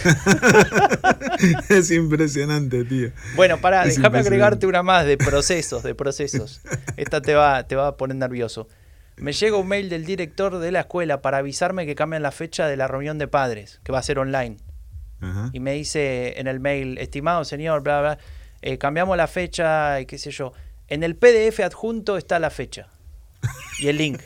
O sea, yo tuve que abrir un PDF y entrar y el link ni siquiera estaba linkeado, había que hacer el copy-paste. No, claro, claro, O sea, Dios. Bueno, fin de, ahora sí, fin de la sección eh, fuera de guion, creada por mí espontáneamente en este momento. Estupenda, estupenda sección. Me ha encantado. Franco, ¿algo nos dio esperanza este mes? Bueno, sí, hay algunas cosas que nos dieron esperanza. Eh, hay una cosa muy importante, ya que hablamos tantos de números, tanto de números, eh, tanto en este episodio como en el anterior. Eh, Christian Lindner, el ministro de Finanzas, anunció 200 mil millones de euros invertidos para proteger el clima de acá ah. hasta 2026. Es decir, unos, unos 50 mil millones al año. Em, especialmente tiene que ver con la fomento de energías renovables. A ver, em, ya lo, lo, ha analizado todo el mundo y no vamos a profundizar, pero el hecho de que exista eh, esta guerra y que genere una escasez de energía, de, más precisamente de gas ruso, eh, hace que bueno, nos veamos obligados a eh, pensar en una matriz energética diferente. Y eso hace que las energías renovables aparezcan como primer elemento porque básicamente Alemania, más allá del carbón, no tiene recursos naturales propios. y bueno, una de las cosas que, planteaban era el tema del hidrógeno, eh, y de producir hidrógeno a partir de eso. Si quieren saber más sobre el tema, hicimos algún episodio bajo la lupa hace mucho tiempo que, podemos compartir y, ahí se explica un poco cómo funciona eso.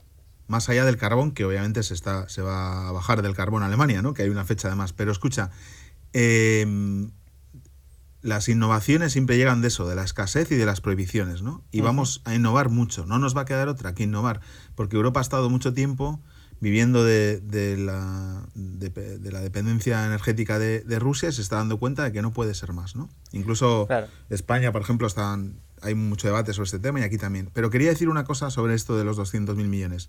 Nadie entiende lo que son 200.000 millones. Hay que explicarlo de otra manera para que sea potente. ¿no? Yo me, te pierdes ahí, ¿no? ¿Qué, ¿Qué significa eso? Cuando hablan de vamos a invertir, no llega a eso. Eh, yo estoy hablando desde el punto de vista de la comunicación política, ¿no? ¿Qué significa que vamos a, qué vamos a conseguir? ¿Qué, qué, qué objetivos? ¿Qué nos va, qué va a suponer al... claro, claro. ¿Qué ¿En qué me va a afectar a mí? Porque yo no sé lo que son 200.000 millones, Franco. No tengo ni idea. Claro. Pero bueno, Acá, capaz que para ponerlo en contexto, no porque los quiera defender, ¿eh? no te enojes conmigo, Raúl, por favor, pero es como decir el doble de lo que dijimos que íbamos a invertir en la en la en, el ejército, eso ya, es, ¿no? eso ya es un mensaje. pero no lo dijeron así, así que tampoco ah, cuenta. Ah, claro, así que le sacamos el arpa de vuelta. En cosas que están pasando, eh, en tu pueblo, ¿no? Que la gente está usando más la bici. Sí, eso te iba a decir, que, que, bueno, la escasez y, los precios de lo que acabamos de hablar, de, los combustibles, hacen que, la gente ahora se le ocurra usar más la bici, ¿no? cosa que ya tenía hace, mucho tiempo. Eh, entonces eh, me llama mucho la atención que todo el mundo me lo cuenta como la gran decisión, no, porque ahora hacemos todo lo que se puede hacer en bici, lo hacemos en bici. bueno, está bien. Bueno, eso les pueden, se lo pueden explicar bien los, los cubanos tras la caída de la Unión Soviética, ¿no? El, cuando se quedaron sin energía y tuvieron que pasar todos a andar en bici. Mi vecino que es bicicletero está más feliz que perro con dos colas.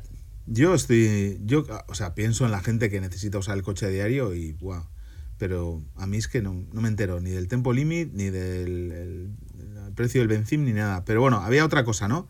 Sí, bueno. es un tema que, nos, que nos interesa a nosotros mucho, además. Sí, sí, sí, tiene que ver con el extremismo de derecha. Y es que la ministra del Interior, Nancy Faeser, que ya habló desde el principio, de, digamos, desde que la nombraron, de que ella tenía como uno de sus objetivos fundamentales luchar contra las redes extremistas de, derecha o, de, este tipo de, expresiones y movimientos, presentó un plan de 10 puntos para combatirlo. ¿no? Eh, ella dice que la, amenaza extremista más importante de Alemania es esa, el extremismo de derechas, porque eh, atenta directamente contra la democracia en Alemania, ¿no? es decir, contra eh, todo lo que representa el, eh, lo que sería la constitución alemana, que acá se conoce como ley fundamental o, Verfassung, ¿no? Em, y em, lo, que, lo que intentan hacer es trabajar contra diferentes elementos, para nombrar solo algunos, porque no vamos a pasar por los 10 puntos, eh, menciona la, el hecho de, de impedir que se diseminen las teorías conspirativas, pero no tanto como una campaña general, viste, Estas que ponen los carteles en la calle de no creas en esto, o no creas, o con, fíjate la desinformación y qué sé yo, sino directo a nivel personal, ¿no? Digamos, de trabajar con grupos reducidos, con, con personas para que después en las charlas personales, en el intercambio mano a mano, eh, no sea tan fácil esto, ¿no? Pasó, por ejemplo, con las vacunas en su momento, para nombrar un ejemplo más conocido de que, cuáles, eran, cuáles eran los efectos de las vacunas y demás. Entonces, la idea es un poco atacar eso. Otro elemento interesante es em, impedir que se, o mejor dicho, facilitar el desarme de los grupos extremistas. O sea, esos grupos tienen armas, ¿no? Tienen, poseen, eh, están armados así, literalmente. Entonces la idea es eh, facilitar la burocracia para que se le pueda quitar esas armas para que no tengan permiso de portación.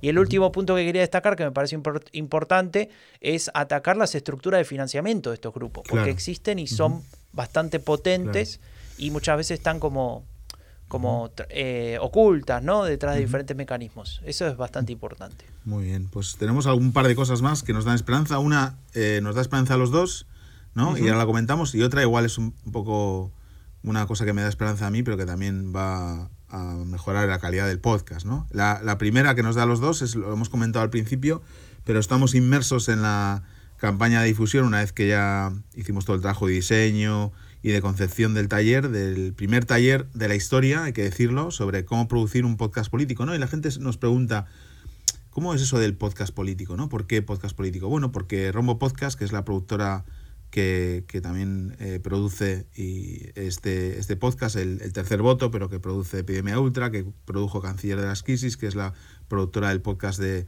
Agenda Pública, del podcast Bajo la Lupa, de un montón de, de podcasts, del mítico podcast El fin de la Merkel, pues obviamente es una productora de podcast políticos, ¿no? Esa es la especialidad. Y sabemos cómo hacer un podcast político y le queremos contar a la gente que quiera hacerlo cómo se hace. Eh, y además lo vamos a hacer con participación de, algunas personas que saben muchísimo ¿no? de, del mundo del podcast, ¿no? como Marabat, como Santiago Rodríguez Rey o como Pablo Fischer. ¿no? Y lo vamos a hacer gracias al apoyo de, la Fundación Conrad Adenauer en, en Montevideo, ¿no? Eh, a través de su programa Diálogo Político, que es con el programa también que se desarrolla el podcast Bajo la Lupa. Y la verdad es que estamos muy contentos porque llevamos unos días de difusión, hay un montón de, inscripciones ya, casi hemos llegado a las, a las 50 inscripciones que, hay de, digamos, becadas. Obviamente habrá más, más inscripciones de las plazas que hay y tendremos que hacer una selección, así que animamos a, la gente que esté interesada a contarnos su idea de podcast y también su motivación para participar en, una página web que, que le has dicho al principio, ¿no? Que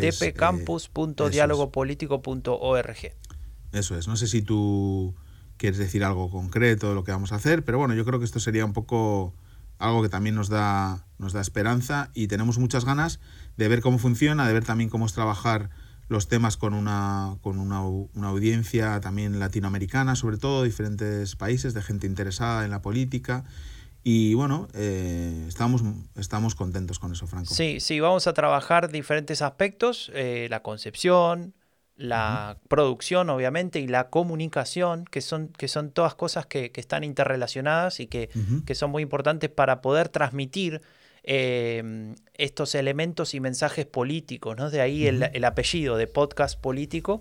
Y, si quieren le mostramos un ejemplo, seguramente algunos, algunas lo han escuchado, pero un ejemplo de, de algún tipo de formato que se pueda aplicar a esta idea del podcast político.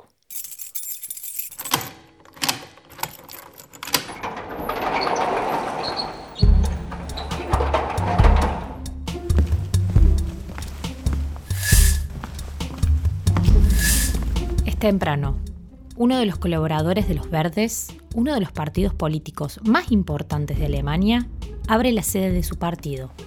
Trae consigo los diarios del día. Quiere repasar las noticias más importantes antes de que el resto llegue. Es entonces cuando se da cuenta de que en todas las portadas la noticia es la misma. Merkel ha hecho un gran anuncio pondrá bajo pruebas de seguridad a los 17 reactores nucleares del país y desactivará por tres meses a los siete más antiguos. El colaborador lee y niega con la cabeza. No puede creerlo. Tan solo unos meses atrás, Merkel había revocado la decisión del gobierno anterior, de socialdemócratas y verdes, y había extendido el uso de reactores viejos y nuevos sin ninguna prueba. Muchos estados habían ido a protestar a la corte, y justamente fueron ellos, los del Partido Verde, los que más protestaron. Y ahora Angela Merkel da un cambio de 180 grados. Su anuncio desdice todo lo que ella misma propuso. ¿Por qué?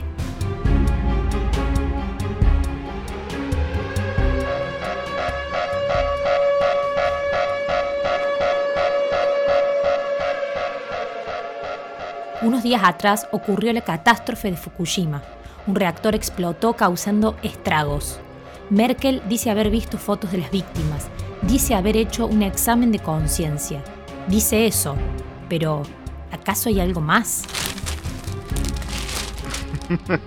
El colaborador de los ecologistas se ríe. En unos meses habrá elecciones en dos estados y la CDU, el partido de Merkel, no va bien en las encuestas sobre todo en asuntos relacionados con el medio ambiente. Él lo ve claro. Es todo una estrategia. ¿A qué se debe este cambio de Merkel? ¿Será que es nuevamente una valiente que toma decisiones audaces, que es flexible y acepta sus errores? ¿O será que hay otros intereses políticos detrás? ¿Cuál es la respuesta correcta? Tremendo, ¿eh, Franco? ¿No has elegido de casualidad el tema? No, pero bueno, podemos decir que sí si querés.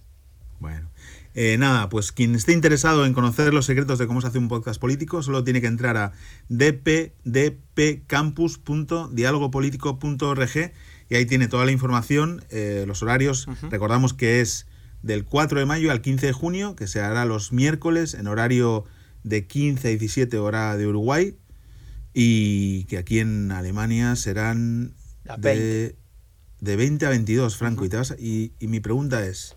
¿Cómo voy a dar una charla de 8 a 10 de la noche si trabajo en la habitación de los niños con las literas detrás? ¿Qué van a hacer ellos? Oh, hay que suspender todo. No, en serio, ¿cómo hacemos eso, Franco? ¿Cómo vamos a hacer? Eh, ¿Qué te parece si me mudo? Eh, no, es un poco como demasiado ambiciosa la idea? Que me mudo, que me mudo por ah, fin, Franco. Que me Muy bien, Raúl, te felicito. Que me mudo. Y voy a tener mi espacio de trabajo y no, y no voy a tener la litera detrás y no voy a tener que molestar a nadie y voy a poder eh, hablar con tranquilidad y nada, y ha sido complicado. ¿Eh? Vas a poder gritar. Voy a poder gritar, ha sido complicado, ha costado mucho. Y quería decir dos cosas sobre esto, porque es un tema también de, que tiene que ver con Alemania y que mucha gente le afecta. Una es que nos mudamos a un sitio mm, maravilloso, que es mm, pues un sitio que nos va a permitir tener un espacio para vivir, para todos, estar tranquilos, y que eh, no vamos a pagar más que lo que pagan los inquilinos actuales porque hay una cosa que se llama Mid Price Bremse, ¿no? que es el freno al, precio de alquiler y que funciona. Me suena como al, al, freno al, a lo que cuesta el combustible, ¿no? Bremse, sí. Eh, pero el Mid Price Bremse estaba en contra al Linder. Ah, sí, ¿por qué será? Interesante. No sé, no sé. Bueno, pero ¿cómo lo consiguieron? Contame. Bueno, un poco de vitamina B, es lo que hace falta, Franco, en este país. ¿What? Sí, Beziehung.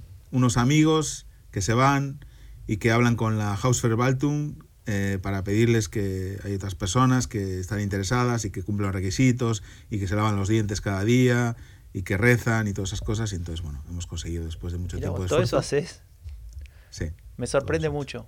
Sí, sí, Lo de los dientes, Bueno. digo, de lavarte. Ah, lo de los dientes.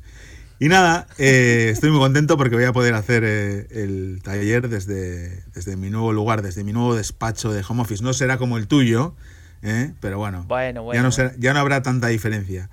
Y, y nada, ¿qué? ¿Me pones una música especial, Franco? Te pongo una que, que es muy especial para, para la gente que nos sigue. Vamos. Bueno, y vamos terminando este episodio de hoy que se nos ha hecho un poco más largo de lo habitual. Nos encanta, la verdad. Pero queda muy muchas bien, ganas- ¿eh? Queda muy bien. Sí, tenía muchas ganas de este episodio. Eh, hay que decir que ahora ah, lo hemos adelantado, ¿no? Con respecto a lo que solíamos hacer y ahora habrá que esperar un poco para el cuarto, porque, bueno, entre otras cosas, eh, el Menda se va unas semanas a Argentina, pero eh, vamos a hablar de lo que se dijo en Discord, porque en Discord no se para de hablar, ¿no? Y en Discord se habló sobre todo de Ucrania, obviamente. De hecho, hemos creado un canal incluso para compartir información útil para ayudar a los ucranianos. También se, ha, se ha hablado del acuerdo del Partido Popular y Vox la ultraderecha española para gobernar juntos en Castilla y León. Eh, ahora mismo, eh, en España, el 40% de los españoles y las españolas viven en un territorio con un gobierno que está apoyado, sostenido y, y promovido por dentro o por fuera por la ultraderecha. El 40%, Franco. ¿Qué te Wow. parece? Eso sería impensable en Alemania, ¿no? Eso era impensable. ¿Sabes que así empieza Epidemia Ultra, no? El primer Sí. episodio de la primera Sí. temporada de- sobre España eh, tiene como, como escena precréditos eh, una discusión de españoles en Berlín diciendo que la ultraderecha no puede Así es. existir en España. Eso es imposible. Bueno, Bueno, estaría bien eso fue en volver a 2010 sí, 2013. volver a escucharlo. Estaría bien volver a escucharlo. Y también se ha hablado, eh, porque tenemos un canal de, de podcasts que nos gustan, de los dos últimos episodios del podcast de Agenda Pública, con dos temas eh, bueno, que dan lugar a mucha discusión, ¿no? Cuba y Turquía, Erdogan, ¿no? Ujú. Cuéntanos un poco, Franco. Sí, eh, con Janina Welp y con Agenda Pública, Mar López y compañía, eh, hacemos desde hace bastante tiempo ya el podcast de Agenda Pública y en los últimos eh, episodios estuvimos eh, ocupándonos concretamente de diferentes países. Hablamos de China, hablamos de Rusia, justo antes de la guerra, eso fue realmente una casualidad, no sabemos que iba a pasar eso y eso generó que sea el, creo que sea el episodio más escuchado histórico.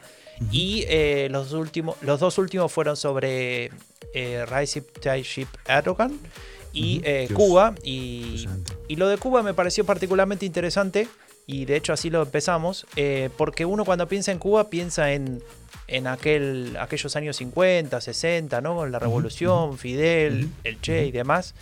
Y pasaron muchos años, pasaron 70 años y estaría bueno, o, o la idea nuestra con, con Janina Welp era eh, pensar un poco, bueno, ¿dónde está Cuba ahora? ¿Qué pasó con Cuba, por ejemplo, a partir de la caída del muro y cómo llegó hasta ahora? Y eso es lo que intentamos hacer, lo que intentamos hacer con algunos analistas que, que nos acompañaron. Y creo que quedó un podcast bastante interesante, que como mínimo eh, genera un debate, una discusión, y siempre está bueno hablar de política de esta manera. Y por eso somos Rombo Podcast, ¿no? La productora de podcast Claro. políticos. Yo creo que, el- que los podcasts es un, un formato buenísimo, ¿no? Para, para hablar de, de política, para análisis político, porque es un formato mucho más reposado que otros canales como el Twitter o como... Y entonces yo creo que te permite también una escucha eh, más tranquila en tu casa, oyendo al trabajo, etcétera, y también luego te permite compartirlo, obviamente, en el Discord. Una vez que escuchamos los podcasts que, que van, que van apareciendo por ahí, pues los comentamos. Y nada, yo creo, Franco, que eh, terminamos por hoy. ¿Cierras tú o cierro yo? Bueno, te dejo, dale, anda. Venga, vamos. Gracias por estar ahí, por escucharnos, por los mensajes de apoyo, por seguir también fortaleciendo esta hermosa comunidad eh, que habla sobre política en español. Te puedes sumar en el Discord. Vamos a dejar el link en la descripción. Nos puedes seguir en Twitter, en Instagram, en Twitch y en, en TikTok. No, todavía, ¿no, Franco? No, TikTok todavía no. Bueno, somos Raúl Gil y Franco de Ledone y nos vemos el mes que viene con otro episodio del tercer voto, Política Alemana en Español, una producción de Rombo Podcast. Y obviamente puedes apoyarnos, puedes ser uno de los mecenas que tenemos en Patreon, ahora mismo son ya 20 mecenas que nos apoyan para que sigamos produciendo contenido sin endeudar a nuestros familiares.